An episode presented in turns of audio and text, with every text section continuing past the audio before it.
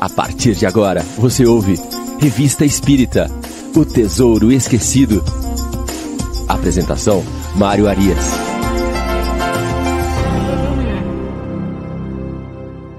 Olá, amigo ouvinte da Rádio Idefran. Estamos de volta com o programa Revista Espírita O Tesouro Esquecido. Hoje é sábado, dia 10 de dezembro de 2022. Muito bem, estamos aqui abrindo a nossa manhã de programas ao vivo da Rádio Idefran. Sempre às 9 horas, o Revista Espírita O Tesouro Esquecido. Logo mais, às 10 horas, o Livro dos Espíritos em Destaque. Hoje nós teremos a apresentação do nosso querido amigo Carlos Jimenez, participação do Adolfinho, do Montandon e deste que vos fala. E logo depois, às 11 horas, vai chegando Chico Cruz e seus Blue Caps com o Evangelho no Ar, que vai até o meio-dia. É isso aí, a programação da Rádio Defão vai rolando. Amanhã, 9 horas, tem o Sementeira Cristã, programa mais antigo da Rádio Francana. E assim não para. 24 horas no ar, a nossa Rádio Idefran. Hoje nós estamos com o nosso programa de número 132. 132, mês de novembro de 1860, caminhando na Revista Espírita. Não deu para nós na Copa ontem, acabamos saindo, todo mundo fica meio borocochô, mas agora vai passando aquele climão pesado de ontem. Nós vamos estudando Kardec aqui, estudando a doutrina espírita e esperando mais quatro anos para a gente ter a ilusão de ganhar a Copa do Mundo de novo. Mas vamos que vamos, vamos que vamos, que o que interessa aqui hoje é Kardec, é a revista espírita e é o mês de novembro de 1860. E a turma já está chegando aqui, ó. A turma está se manifestando aqui no chat. Você que está chegando conosco pela primeira vez, deixa o seu alô aí, diga de onde você é, Troque uma ideia conosco. Tiver dúvida, coloca aqui. A gente vai conversando ao longo do programa. Nós estamos aqui com a dona Irene Pimenta, chegou às 8h55, lá de João Pessoa, na Paraíba. A Nathalie da Rocha Wolf está conosco também. Um grande abraço para a Nathalie, Armando Caetano, Gabriela Lopes, Marisa Arruda. O Valdir Fonseca também está aqui conosco. A Lete Aparecida Ubiali, Suzy Silva, lá de Curitiba. Magna Fernandes está aqui também conosco, grande abraço, e Marley Caprioli, foram os que se manifestaram até o momento. Grande abraço também aos ouvintes da Rádio Defran, que estão espalhados aí pelo mundo todo, ouvindo aí no seu celular, no carro. Baixe você também o app da Rádio Defran, para que nós possamos acompanhá-lo nas suas andanças aí, sempre trazendo informações, programas é, muito, muito ricos em estudos e reflexões. Pois bem, sem mais delongas, vamos começando aqui o mês de novembro de 1860, mês muito interessante para a Revista Espírita. Vamos caminhando aí para o final do terceiro ano da Revista Espírita. E aqui, Kardec começa esse fascículo é, com trazendo a carta de um católico sobre o Espiritismo. Essa carta foi enviada pelo Dr. Grant antigo vice-cônsul da França, e ele traz, na verdade, a apresentação de um livreto, de uma brochura, né, que, é, onde ele mostrava ser possível ser católico, um fervoroso católico e também espírita. Então, Kardec vai falar um pouquinho sobre esta brochura, falando sobre o senhor de Grand, o Dr. Grant. Ele vai dizer que ele era um espírita que ele pregava não só pela palavra, mas pelo exemplo.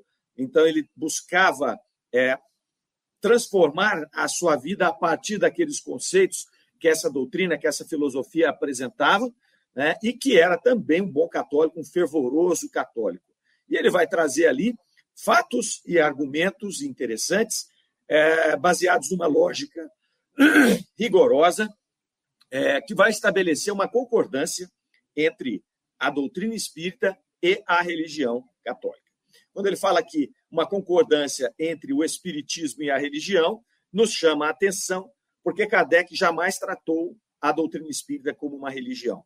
Esse processo de tratar a doutrina espírita como uma religião ele é um processo mais novo, é um processo que aconteceu aqui na, na no movimento espírita brasileiro. Kardec se mantinha é, alheio a essas questões, né? Por mais que a gente fale, não, mas ele escreveu imitação do Evangelho, depois virou o Evangelho segundo o Espiritismo. Né? Kardec não considerava a doutrina como uma religião, até porque ela não dispõe de caracteres que são é, caracteres que marcam uma religião. Então, nós não temos hierarquia, nós não temos rituais, nós não temos dogmas, então estabelecidos, então isso diferenciava. Kardec ainda dizia que a doutrina espírita ela ia permear as religiões. Né? Então, não seria a doutrina espírita o futuro das religiões, aliás, desculpa, a religião do futuro, mas seria sim o futuro das religiões. O Kardec, por várias vezes, ele nos explicou que os conceitos da doutrina espírita, todos aqueles a, a, a, os argumentos trazidos pela doutrina espírita, iriam ser incorporados pelas diversas religiões.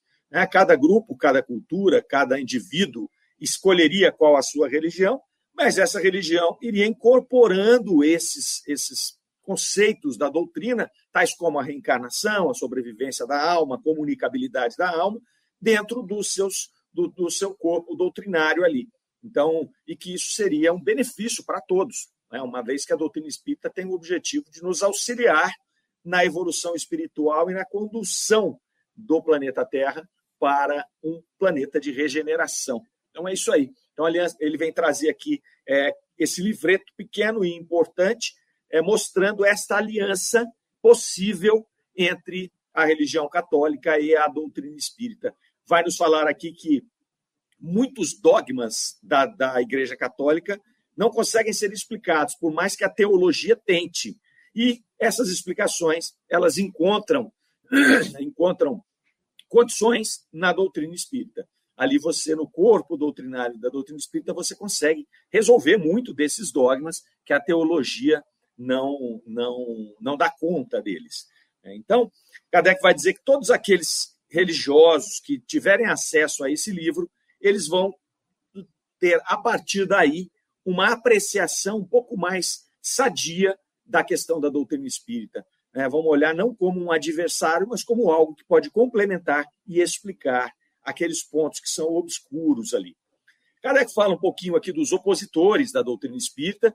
Ele vai dizer que é, os opositores eles mais ajudam do que atrapalham, porque normalmente eles não têm argumentos para poder contrapor a, a, aquilo que está exposto na doutrina espírita, e por essa falta de argumento, eles acabam se perdendo nas suas propostas, nas suas explicações, e chamando a atenção daquele leitor atento para que ele veja a lógica, a razão que está exposta naquele corpo doutrinário ali. Então, ele cita alguns nomes aqui de pessoas que haviam feito embates muito pesados com a doutrina espírita, mas que no fim não conseguiram explicar nada, contrapor nada. Foi um embate pelo embate. Né? Então, é, eu acho que isso aí é uma coisa de excitação cerebral e ponto. Mas não consegue explicar que tipo de excitação é essa. Que tipo de excitação cerebral faz com que uma criança, por exemplo, se recorde de uma vida anterior é, sendo que ela não viveu aquelas experiências nesta existência. Como é que o cérebro dela pode se excitar e criar coisas que ela não viu e coisas que têm compatibilidade com situações anteriores? Então, isso não, não explicar isso. Né? Não conseguem explicar que, através de uma excitação cerebral, uma, uma pessoa faça uma psicografia ou uma psicofonia numa língua desconhecida. É, então, não existe, materialmente falando, nenhum tipo de excitação cerebral que vai ensinar língua para as pessoas. Né? Eu não sei falar russo, então eu não vou, de alguma maneira, superexcitar meu cérebro e aprender a falar russo. É, isso não é possível, né? ninguém consegue explicar isso. Eu ficava cheio de lacunas. Então ele vai informar aqui que esse tipo de livro, esse tipo de aproximação, não traz nenhum, nenhuma vulnerabilidade para qualquer religião. É, se trouxer, é porque de fato a religião é, é sim muito vulnerável. Então ele não vai trazer conflitos. E ele recomenda aqui instantemente essa brochura, esse livrinho, é, para que as pessoas possam é, conhecer os argumentos aqui do Dr. Grant e possam refletir sobre essa aliança entre a doutrina espírita, a ciência espírita, a filosofia espírita e as religiões estabelecidas, no caso aqui, a Igreja Católica. Muito bem. Vamos ver quem está chegando aqui. A Sheila Rejana dando um bom dia para nós, lá de Poços de Caldas. E a Inês Cirilo também está conosco aqui agora. Vamos aí deixando o seu, seu bom dia aí no chat, dizendo de onde você está falando. Pois bem, próximo artigo chama-se Homero. O Kardec começa nesse artigo aqui apresentando dois médiums é, que ele tinha contato, é, da cidade de Sens, ali. É, vai colocar esses médiums como médiums distintos, médiums de um devotamento e pureza inquestionáveis. Não acessíveis às questões de orgulho, até ele faz uma escusa ali para poder, poder tecer algumas qualidades desses médiums, e ele faz: olha, eu posso fazer isso com tranquilidade, porque eu os conheço e eu sei que eles não vão se deixar levar pelo orgulho daquilo que eu estou falando. Então, aí ele continua apresentando esses dois médios, falando que eles gozam ali de uma simpatia entre os bons espíritos, e isso é demonstrado sempre pelas boas comunicações que eles recebem desses espíritos ali. É, ressalta o fato deles serem humildes a ponto de submeter todas as suas comunicações ao controle da razão. Isso era uma coisa que era muito cara para Kardec. Se Kardec tinha contato com um médium que, de repente, se recusava a permitir que as suas mensagens fossem avaliadas, fossem submetidas ao crivo da razão, Kardec já punha o pé atrás né, e já buscava ali até se afastar desse tipo de comunicação, porque isso sugere uma série de interferências do espírito, né, ou até uma, uma, uma situação de orgulho do médico, de, do médium, de se achar infalível, o Kardec queria deixar de fora, porque, do ponto de vista da doutrina espírita, todas, todas as, as comunicações têm que ser avaliadas. Todas. Independentemente do médium que está fazendo e independentemente do espírito que está assinando, quando é o caso, a mensagem. Então, se aquele médium falou, não, eu recebo a mensagem do espírito de verdade, mas não aceito que você faça o seu controle, Kardec se afastava daquilo e dizia, não, então para mim não serve, porque todas têm que passar pelo controle, porque nós não sabemos quais as interferências aconteceram, nós não sabemos o que, se esse espírito é o espírito que está assinando mesmo, enfim, vamos buscar no conteúdo traços que vão nos dizer se a mensagem é aproveitável ou não, e até se ela tem alguma prova de identidade que possa garantir, ou pelo menos nos, nos mostrar com um pouco de clareza, se tem sentido dizer que ela vem daquele espírito.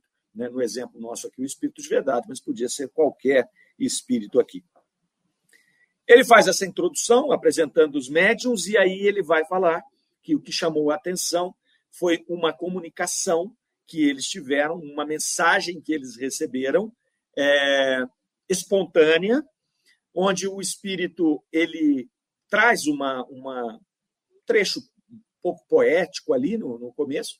Kardec vai mostrar esse trecho não tem nada de saliente, não tem nada de, de revelador, nem nada de muito profundo, é um texto normal, uma coisa normal, né? mas chamou a atenção porque é nesse texto, na, na conversa depois ali, e, e, traz uma prova de identidade que chamava a atenção de Kardec. Kardec buscava essas provas de identidade quando ele estava avaliando uma mensagem, né, para poder corroborar aquilo. Dizer, olha, tá vendo aqui, ó, esse espírito traz uma mensagem que o médium não tem alcance a ela, é, desconhece os fatos, e ela traz aqui, muitas vezes na sutileza, uma prova da identidade do espírito que está se comunicando. Então, era, isso era muito mais importante para Kardec do que a assinatura do espírito. O espírito vai lá e assina. Galileu. Kardec ia trabalhar na mensagem para ver se aquela mensagem é compatível com o pensamento conhecido de Galileu. Então, se não fosse, olha, tem alguma coisa errada aqui. Né? Ou houve interferência, ou não era o espírito de Galileu. Então, Kardec buscava isso aqui, ele destacava esses detalhes ali. Então, ele traz a mensagem curtinha, não, a mensagem, um texto lá, meu Deus, como são profundos os vossos desígnios, impenetráveis as nossas vistas. Ele faz um textinho ali que a gente não vai se deter E no final do texto, ele coloca a seguinte frase: ó, o espírito. Passei a juventude entre os caniços do Meles. Banhei-me e embanhei-me muitas vezes em suas ondas. Por isso, na minha juventude, eu era chamado melecígeno. Tudo bem. Eles não conheciam esse nome, melecígeno, e aí eles fazem o quê? Eles evocam aquele espírito e perguntam para ele: olha, você poderia é, explicar de maneira mais precisa o que significa esse nome que você está se dando aí, melecígeno? E aí o Espírito vai dizer que ele era, em vida, aquele que nós chamamos de Homero. E aí os médios, né, que estavam ali na, naquela sessão, se espantaram, né, ficaram surpresos, porque eles não tinham, primeiramente, ideia nenhuma dessa forma que Homero era chamado, desse apelido de Homero, que era Melecígeno. Depois eles foram procurar na, mitologia, lá na, na, nas enciclopédias, e encontraram esse nome, mas eles não tinham nenhuma ideia disso é, e também não tinham ali nenhuma nenhum tipo de pensamento em Homero. Eles estavam numa reunião normal lá e de repente brota esse espírito. E aí eles vão perguntar para o espírito, uma vez que tinham o evocado, né, como que ele chegou ali, a que eles devem a, visita desse espírito, uma vez que ele não foi evocado e não havia nenhum pensamento é, voltado para ele. Né? E aí ele vai falar que é porque ele vinha nas, naquelas reuniões, ele tinha interesse naquele movimento nascente, que era o movimento da doutrina espírita, ele participava daquelas reuniões. Então é bastante interessante porque a gente começa a imaginar, e aqui é só imaginar, porque ninguém disse isso aqui na mensagem, que a própria espiritualidade superior que estava organizada, né, que tinha planejado ali aquele contexto da doutrina do, do, do, do estabelecimento da doutrina espírita, naquela grande invasão de espíritos, ela eventualmente trazia esses espíritos para poder dar essas provas de identidade. Né? Até porque ele não veio trazer aqui nenhuma grande novidade literária o, o, grande é, a, a, o grande sabor aqui desse processo é ele chegar e colocar um apelido que ninguém conhecia e aí ele mostrar a identidade daquele espírito. Né? Seja ele o próprio espírito, seja ele um espírito comandado por outro. Né? Mas, enfim, ele dá uma prova de identidade, né? é, é, no mínimo interessante, porque os médiums não estavam pensando nisso e desconheciam totalmente aqui. Kardec vai até colocar aqui que os médiums eram trabalhadores braçais naquela região ali. Então, eles não tinham cultura. E, e hoje, é, é, imagina, hoje é muito fácil. Hoje nós temos a internet, você pega o celular ali, você pega um computador, você tem acesso às enciclopédias do mundo inteiro. Naquela época, não. Naquela época, para conhecer essas coisas aqui, para conhecer o apelido de Homero, é, uma pessoa tinha que ser uma pessoa que, com acesso à cultura. E os trabalhadores braçais daquela época, eles tinham uma cultura muito, muito básica, muito rasa. Né? Se dedicavam aos trabalhos braçais ali. Não, não era como hoje que a gente consegue fazer uma formação e, mesmo tendo um trabalho braçal, você consegue ter acesso à cultura. Então, ele vai. Depois, eles aproveitam aqui para trocar alguma, algumas ideias com o Homero, aqui, falando é, sobre a obra. Então, eles, eles perguntam se a obra de Homero que nós conhecemos, é, os Lusíadas, se eles foram alterados ou se são como ele escreveu, é, como isso é uma coisa extremamente antiga, ele falou: não, houveram alterações aí, não é exatamente do jeito que eu escrevi, mas tudo bem, isso não é importante. Ele vai perguntar também para Homero é, de onde ele era, porque havia, eu não sei se hoje isso já foi esclarecido, mas havia naquela época uma discussão de onde ele era. Todo mundo queria ter a, a, a paternidade ali né, da obra de Homero. E aí ele vai falar para se procurar na Grécia, né, na, procurar a cidade da Grécia, em que possuía a casa do cortesão Cleanax. Né, foi ele que expulsou minha mãe. Ele contou uma história. É, depois aqui eles não, não, não dizem se eles foram validar essa história ou não, mas ele conta uma historinha ali para mostrar de onde que é que ele veio, onde ele fez, onde ele escreveu essas obras ali, onde ele, onde ele criou essas obras importantes ali. Kardec, então, faz uma observação, né, falando que o fato mais marcante desta comunicação era a, o, o, de fato o apelido de Homero, é, e eles sendo trabalhadores manuais ali, eles não tinham como ter acesso a essa informação, e essa informação cabe naquele rol que nós falamos há pouco, né, de não dá para você atribuir isso a uma excitação cerebral do médium, porque ele nunca teve acesso a esse nome. Ele não conhecia nada de Homero, muito menos apelido de Homero, nada disso. Então você não consegue ter esse processo aí de é, de, de é, descoberta de um apelido de um indivíduo por uma estação mental. A estação mental ela faz com que eu traga né, à tona situações em que eu vivi, que eu registrei, talvez eu nem saiba que eu registrei. E aí eu posso sim trazer explanações sobre aquele caso. Mas, nesse caso aqui que eu estou dando uma informação desconhecida, não é possível. Né? Não é possível. Tem que ter outra explicação aí, uma explicação fora, fora do corpo ali.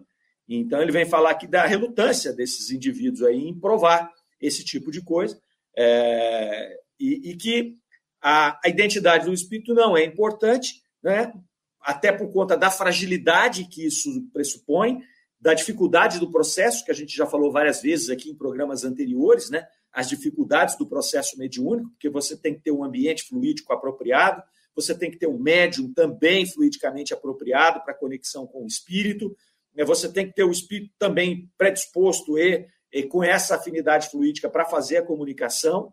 Depois você tem que ter as referências, se ela for uma comunicação intuitiva, enfim, Kardec expõe isso aqui tudo, olha, é muito complicado. Então, quando a gente tem uma prova dessa, que é importante ressaltar, né, porque o processo é muito difícil mesmo. Então, ele fala, olha, a gente que resolveu colocar isso aqui na revista para dar essa demonstração da parte prática dessa ciência cercada de dificuldades, que é a ciência espírita.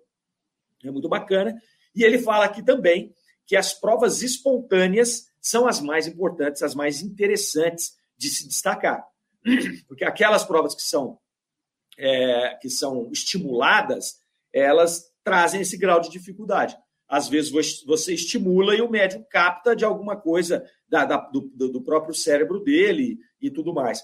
Né? Então fica difícil. Hoje, por exemplo, é muito difícil com acesso à internet é, você garantir que a pessoa nunca teve informações a respeito de alguma coisa que ela tenha dado uma comunicação. Hoje fica um pouco mais difícil isso. Né? Mas você está em comunicações atuais, contemporâneas, de pessoas que escrevem outra língua. E não dá. Eu não vou escrever em francês, é, mesmo tendo pequenos rudimentos da língua. Ah, já olhei francês, já estudei, já li alguma coisa. Isso não me faz escrever um texto em francês. É, então, você precisa hoje de caracteres um pouco mais definidos para poder atestar o processo mediúnico e até é, atestar a identidade dos espíritos. Precisa ser uma coisa um pouco mais trabalhada devido à facilidade que nós temos de informações, de receber informações. Então, muitas vezes, quando você vê médiums fazendo é, aquelas cartas, trazendo cartas de pessoas que já desencarnaram, é importante você observar o seguinte: que dados eram públicos daquela pessoa, né, antes de você afirmar efetivamente que aquilo é correto, é, é, veio de fato daquela pessoa, não é? Porque às vezes, inconscientemente, já se leu sobre aquilo, já tem o conhecimento sobre aquilo, e aí você acaba trazendo uma mensagem genérica baseada somente em fatos que já são públicos. Então não dá para você aí atestar que é aquele espírito que está se comunicando. Não dá puramente por isso para negar, mas não dá para atestar também. Então, é um cuidado que nós espíritas temos que ter, que é um cuidado que Kardec teve e que ele deixou muito claro para nós que era uma obrigação dos espíritos. É uma obrigação. Né? O Espírito Erasto vem nos dizer que é preferível você negar dez verdades do que aceitar uma mentira. Se você aceita uma mentira, você polui toda a água. Né? Então, se você. Não, é, é, é verdade, mas eu não tenho. Eu, eu, não sei se é verdade ou não. E descartou e era verdade, Kardec preferia. É, faça isso porque você não vai correr o risco de ser exposto posteriormente né, e de expor a própria doutrina. Então, muito interessante esses dois artigos iniciais aí, vão versar sobre essas situações momentâneas da doutrina espírita ali, né? um falando da compatibilidade com a religião católica, o outro falando da identidade dos espíritos, da forma de se, de se buscar esse processo. E aí, ok. E depois, na próxima, nós temos uma, já na Palestras Familiares de Além Túmulo, que é um, uma sessão da Revista Espírita, nós temos uma mensagem muito interessante, que a gente já teve oportunidade de, de ler e falar sobre elas em outras ocasiões, é a de Baltazar, o espírito gastrônomo. É bem bacana. E é bacana porque a gente se reuniu uma vez, estava, estava viajando num grupo de espíritas, e aí a gente parava para comer alguma coisa, e a pessoa às vezes falava, nossa, eu adoro isso aqui, comi um pouco mais, falava, ó, o Baltazar tá aí, hein? Cuidado que você. Então você vai ficar igual o Baltazar depois que você desencarnar, cuidado que você está sendo glutão aí e tal. Então a gente brincava um com o outro com base nesse, nesse artigo aqui da revista Espírita. E aqui o que, que acontece, né? Ele, Kardec começa falando aqui que numa reunião particular, ali se apresenta espontaneamente um espírito sobre o nome de Baltazar. E ele deixou uma frase, né, por meio da, de batidas, inclusive. Olha só, não foi uma psicofonia nem uma psicografia. Né, foi aquela mensagem de batidas. Uma é o A, duas é o B, aquela longa, demorava, né? Porque você imagina, até formar as palavras com batidas, mas foi assim que o Baltazar se manifestou. O que já traz uma, uma prova da realidade do, do, do, da, da, do fenômeno, porque essa as batidas vêm na mesa, ninguém está batendo nada. Então era um fenômeno de efeito físico. Então, muito bem. E o que disse o Baltazar? É muito simplesinha a mensagem dele. Ele vai dizer assim: ó, gosto da boa mesa e das mulheres. Viva o melão e a lagosta, o café e o licor. Só. E foi embora. Ele, ele trouxe essa mensagem e foi embora, o, o Baltazar. E aí o que, que acontece? É, eles olharam aquilo e falaram: bom, isso aqui é, não tem nada de, de, de revelador na mensagem dele, não tem nada de profundo, não tem nada. Né? Mas pareceu, pareceu levantar uma suspeita de que poderia ser ali um tema interessante para se estudar. Por quê? Porque iriam buscar ali um ensinamento instrutivo sobre as faculdades e as sensações dos espíritos. Porque é interessante ele chegar ali e ele falar que gosta da boa mesa, né? saudar ali o melão, aquelas coisas todas, porque ele já estava em espírito. Então, que tipo de sensação, que tipo de relação teria esse espírito com as coisas materiais, sobretudo com uma coisa tão material que é a alimentação? Então, eles acreditavam ali que poderia ter sido um, um, um, um chamariz para que eles pudessem observar isso. Kardec estava sempre muito atento a esse tipo de coisa, e ele vai dizer ali que se eles negligenciassem esse objeto de observação ali, eles cometeriam um erro. E que, no pensamento dele, talvez até esse espírito tenha sido trazido por um espírito, por espíritos elevados, justamente para apresentar esse objeto de estudo. Então, eles vão trazer ali, a, a, a evocar esse espírito para poder trocar uma ideia com ele. E aí Kardec fala que ele poderia lançar uma nova luz sobre o que podemos chamar de fisiologia do mundo espírita. Vamos verificar quais são as sensações do espírito, de que forma ele se aproxima dessas sensações. Então, é, Kardec era muito, ele era, ele era muito detalhista e ele era muito atento então ele fala: não é à toa que esse espírito veio aqui espontaneamente, ditou essa frase e foi embora. Tem alguma coisa por trás disso aqui. Né? Então, ele já na hora supôs que espíritos elevados pudessem ter trazido esse espírito para que eles pudessem estudá-lo e daí tirar informações importantes. Então, chamam ali o nosso, o nosso, nosso querido Baltazar, fazem a evocação dele, né? e aí ele chega e fala: Poxa, estou diante de uma grande mesa aqui mas não tem comida nessa mesa. Então ele já, ele já chega ali reclamando né, que não era uma mesa de jantar, uma mesa farta ali. Né? É, e aí começa o interrogatório desse espírito. Eles vão perguntar: ok, a mesa está vazia, mas suponhamos que ela tivesse carregada de alimentos. O que é que você faria? Né? Você não pode comer. Você faz o que com essa mesa de alimentos? E aí o Baltazar responde: não, eu sentiria o aroma, né? Como outrora lhe saboreava o gosto. Então ele já começa a dar uma pista aqui de como ele utilizava, como, como ele conseguia ter um rudimento, pelo menos, daquelas sensações né, que ele se dedicava enquanto encarnado. Então percebe-se aqui que é um indivíduo que era um indivíduo muito é, que ele dava uma importância muito grande para esta questão da alimentação, né? gostava de boa comida, aquela coisa toda. Então é um espírito sensual ali, é, é ligado às, às coisas da, essas sensações aqui. É, aí Kardec coloca ali uma observação, falando: olha, essa resposta é todo um ensinamento. Sabemos que os espíritos têm as nossas sensações e percebem os odores, tão bem quanto os sons. Né? Não podendo comer, um espírito material e sensual se repasta da emanação dos alimentos, saboreia-os pelo olfato, como em vida fazia pelo paladar. Né? E aí ele continua: há algo pois de material em seu prazer. Olha que interessante. Mas como, na verdade, há mais desejo do que realidade, né, esse mesmo prazer, que é aguilhoado pelo desejo, torna-se um suplício para esses espíritos inferiores. Olha que, que observação interessante que Kardec faz. Né. Então, ele vai levantar que esse espírito ele tem esse desejo de comer, porque era o que ele dava mais importância quando ele estava encarnado. Então, ele desencarna e continua com esse mesmo desejo. Né? Esse desejo ele é material, é material porque ele queria comer mesmo, ele não queria, ele não queria abandonar aquilo, mesmo sabendo que ele já não pode comer mais. Então ele tinha já a consciência de que ele tinha morrido e de que ele era um espírito. Porque você tem a outra situação, a situação onde o espírito desencarna e está em processo de perturbação e não sabe que desencarnou. Então ele está tendo um comportamento equivocado porque ele não sabe que está desencarnado.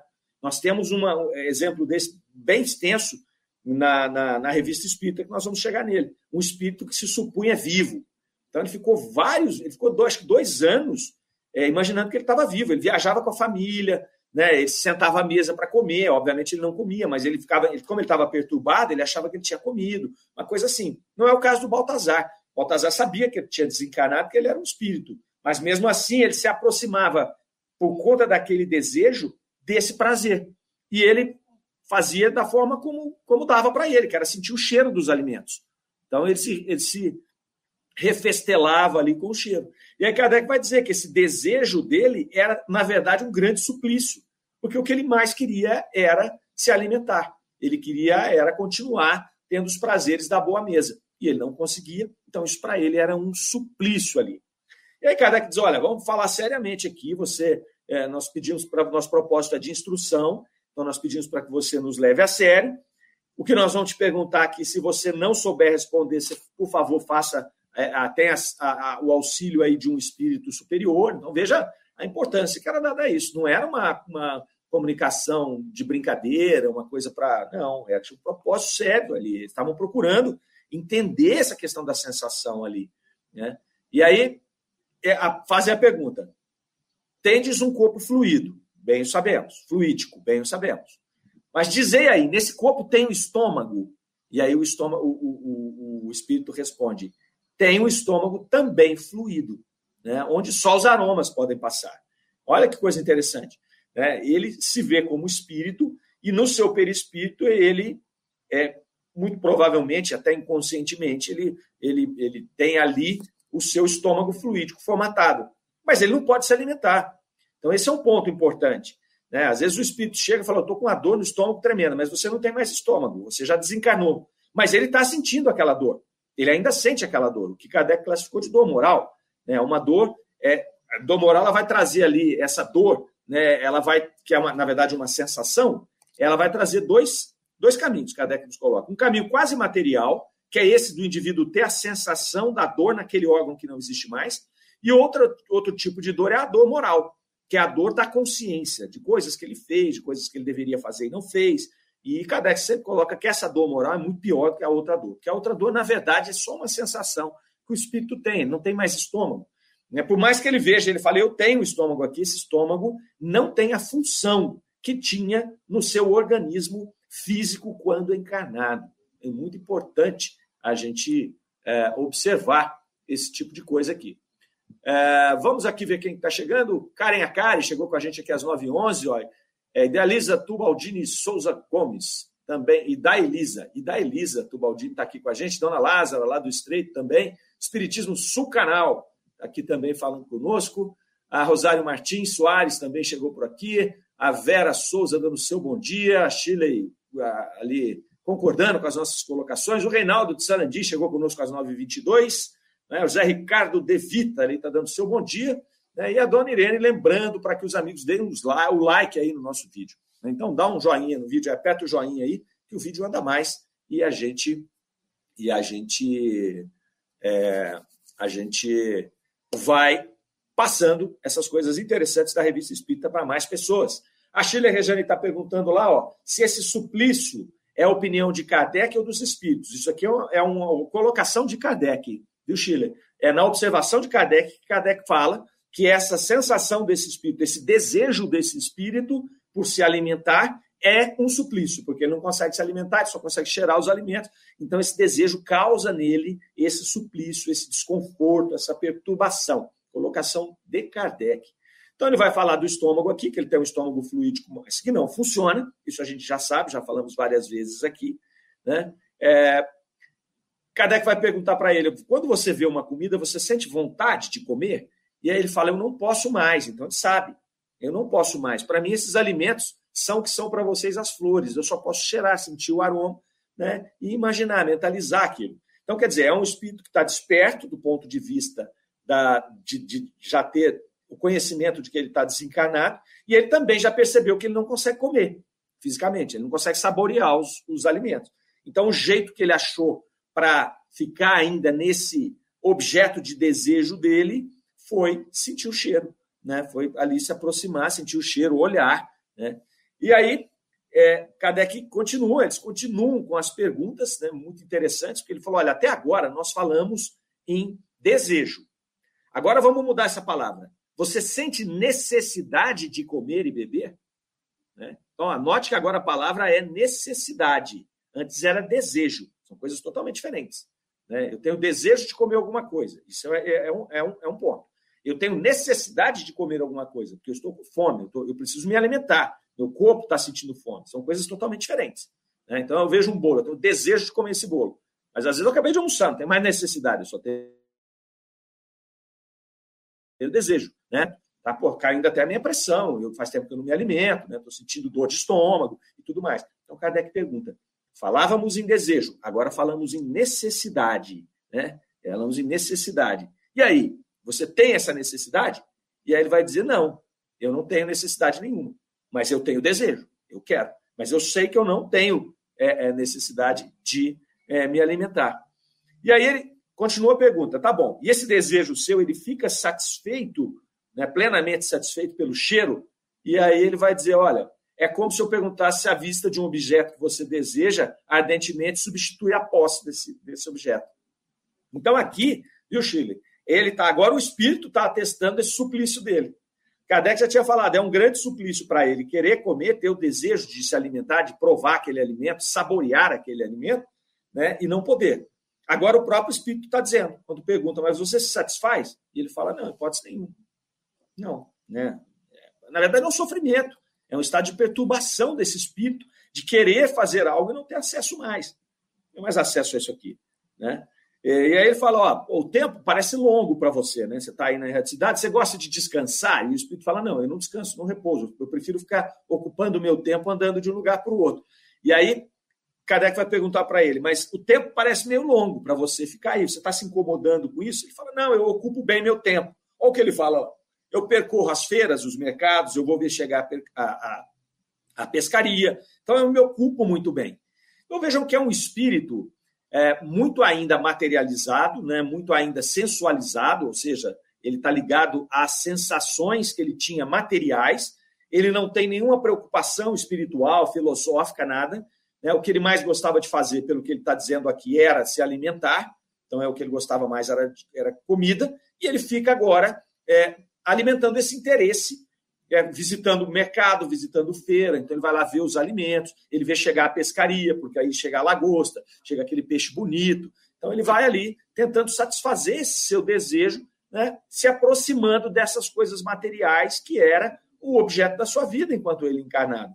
E assim se dá com aquele que é alcoólatra, com aquele que é fumante, com aquele que é viciado em droga, com aquele que é viciado em sexo. Ele desencarna e ele não podendo mais praticar esses atos que, que compunham os seus desejos, eles começam a se aproximar de pessoas que têm esses hábitos para poder ter essas sensações, ainda que limitadas, ainda que limitadas, mas para poder ter essas sensações e poder, de alguma maneira, cumprir o seu desejo satisfazer o seu desejo. E aí a gente avança e você vê longos processos aí de obsessão, né, processos da pessoa que é levada para o bar todo dia ali, não sabe por quê, não consegue sair daquele vício, né, primeiramente em função do processo físico que, que, que ele foi exposto, mas também tem o processo da, da indução espiritual, que são espíritos que às vezes não tem nada a ver com ele, pessoa. Então, às vezes, eu posso ter aqui, por um mau hábito meu, um espírito que me acompanha, mas que não tem nada a ver comigo. Eu não tenho nenhuma relação com ele que pode, poderia ter criado essa obsessão, uma relação anterior. O que eu tenho são vícios ou hábitos, ou o que seja, né? É, eu tenho condutas que é, são do interesse desse espírito e que ele me motiva a cada vez mais ter essa conduta para que ele possa suprir a sua sensação, né? ter algum prazer né? ou no cheiro, ou na, na condição fluídica, e aí já fica mais complexo, mas é isso que acontece via de regra. Por isso que nós temos muitas vezes impulsos que a gente fala assim, ah, é um impulso que eu não consigo frear. Então é óbvio que isso tem muito do nosso espírito, da nossa forma de ser, né, do nosso descontrole, mas também se soma isso a essa nuvem de espíritos que aqui estão, que não tem nenhum vínculo com a, a questão espiritual, filosófica depois da morte, ele fica na Terra e ele vai buscar é complementar, ele vai buscar esses desejos aí, os objetos desse desejo. Vamos ver o que, que a, a turminha está colocando aqui. Ah, dona Ana Parra lá, ó, bom dia, estou aqui desde o início, excelentes explicações. Grande abraço, minha querida professora, dona Ana Luísa. Grande abraço, dona Luísa. Deus abençoe. Amando Caetano, olha lá. Então quer dizer que o aroma, no caso do Baltazar, mesmo sendo prazeroso para ele e tendo consciência séria perdão, é, mesmo sendo prazeroso para ele e ele tendo consciência, seria uma dor moral o fato dele querer sentir atrasa a evolução dele? Mano, muito legal. É uma dor, sim, que eu, eu considero como uma dor moral, sim, por quê? Porque ele tem um desejo e ele não consegue satisfazer. Então aquilo cria para ele um suplício, como nos disse Kardec, como disse ele mesmo. E atrasa a condição de evolução dele, por quê? Porque ele não estando mais materializado, não estando mais no corpo físico, ele já teria que estar numa outra fase, buscando instrução, buscando aprimoramento, trabalhando o seu espírito, aquilo que ele tem para corrigir, aquilo que ele não tem, né? que já começando a pensar na próxima oportunidade, na reencarnação, observando não só esses últimos movimentos dele como encarnado, que faz com que ele fique vinculado a esse desejo, mas olhando como espírito, qual foi o projeto de evolução que ele teve, quais os pontos que ele tem que corrigir para poder buscar uma evolução espiritual, percebe? Então, quando, qualquer coisa que nos atraia é, de modo material após o, a, o desencarne é para nós um suplício, vai ser uma dor moral e atrasa o nosso processo evolutivo. Porque o mais correto é o seguinte: eu desencarnei. Oxe, eu já desencarnei, já. Nada que tem material me interessa mais. Esse é o, é o correto. Que a gente vai fazer, não sei. Não sei quando eu desencarnar o que vai acontecer. É, não sei. É, nós que temos um conhecimento da doutrina espírita, teríamos até que ter obrigação de, ao desencarnar, falar: bom, tá bom, passou. Eu gostava de fazer aquelas coisas, mas agora eu não sou mais um corpo físico. Então agora eu tenho que buscar outras realidades, outras atribuições, outros interesses. Se a gente vai fazer ou não, não dá para cravar. Né? Qual vai ser o processo né, nosso ali de perturbação pós-desencarne? É, ele não se satisfaz porque tem pensamento materialista, Shirley está dizendo. Exatamente, né? Aí a Karen, ó, através desse depoimento, podemos perceber o quanto o apego nos faz sofrer aqui na espiritualidade. Perfeitamente, Karen, Karen qualquer apego. Né? Um, um apego excessivo a familiares, um apego excessivo a pessoas, um apego excessivo a bens materiais, um apego excessivo a sensações de qualquer natureza, sejam elas de alimentos, sejam elas de, de, de, de algum tipo de entorpecente, seja ela de, de, de questões da sensualidade propriamente dita, tudo isso vai nos atrapalhar no plano espiritual. Tudo isso vai concorrer para a nossa perturbação no plano espiritual. Né? Então, essa é a questão aqui.